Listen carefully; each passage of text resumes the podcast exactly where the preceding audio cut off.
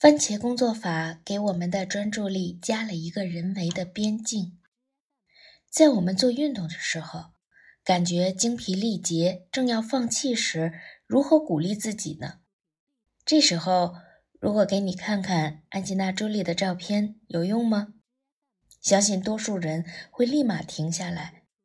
但是如果我告诉你，再坚持一点，就完成今天的任务了，比如。咬牙再做两个，咬牙再冲一百米，反而会更加的有效。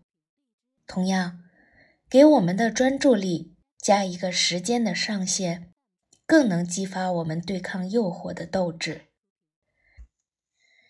这个时间可以是十分钟、二十分钟，甚至更长，这完全取决于你所能达到的专注力的极限。练习一段时间后，再尝试着延长这个时间，一点点的提高专注的长度。一般人都是从二十分钟开始，或增或减，来寻找和尝试自己的专注时长的。我们跟这个时长称为一个番茄时间。番茄时间一旦确立起来，它便具有了原子性，再也不可分割了。当你无法在一个番茄时间内保持专注时，这个番茄时间则被视为一个烂番茄，不能计数。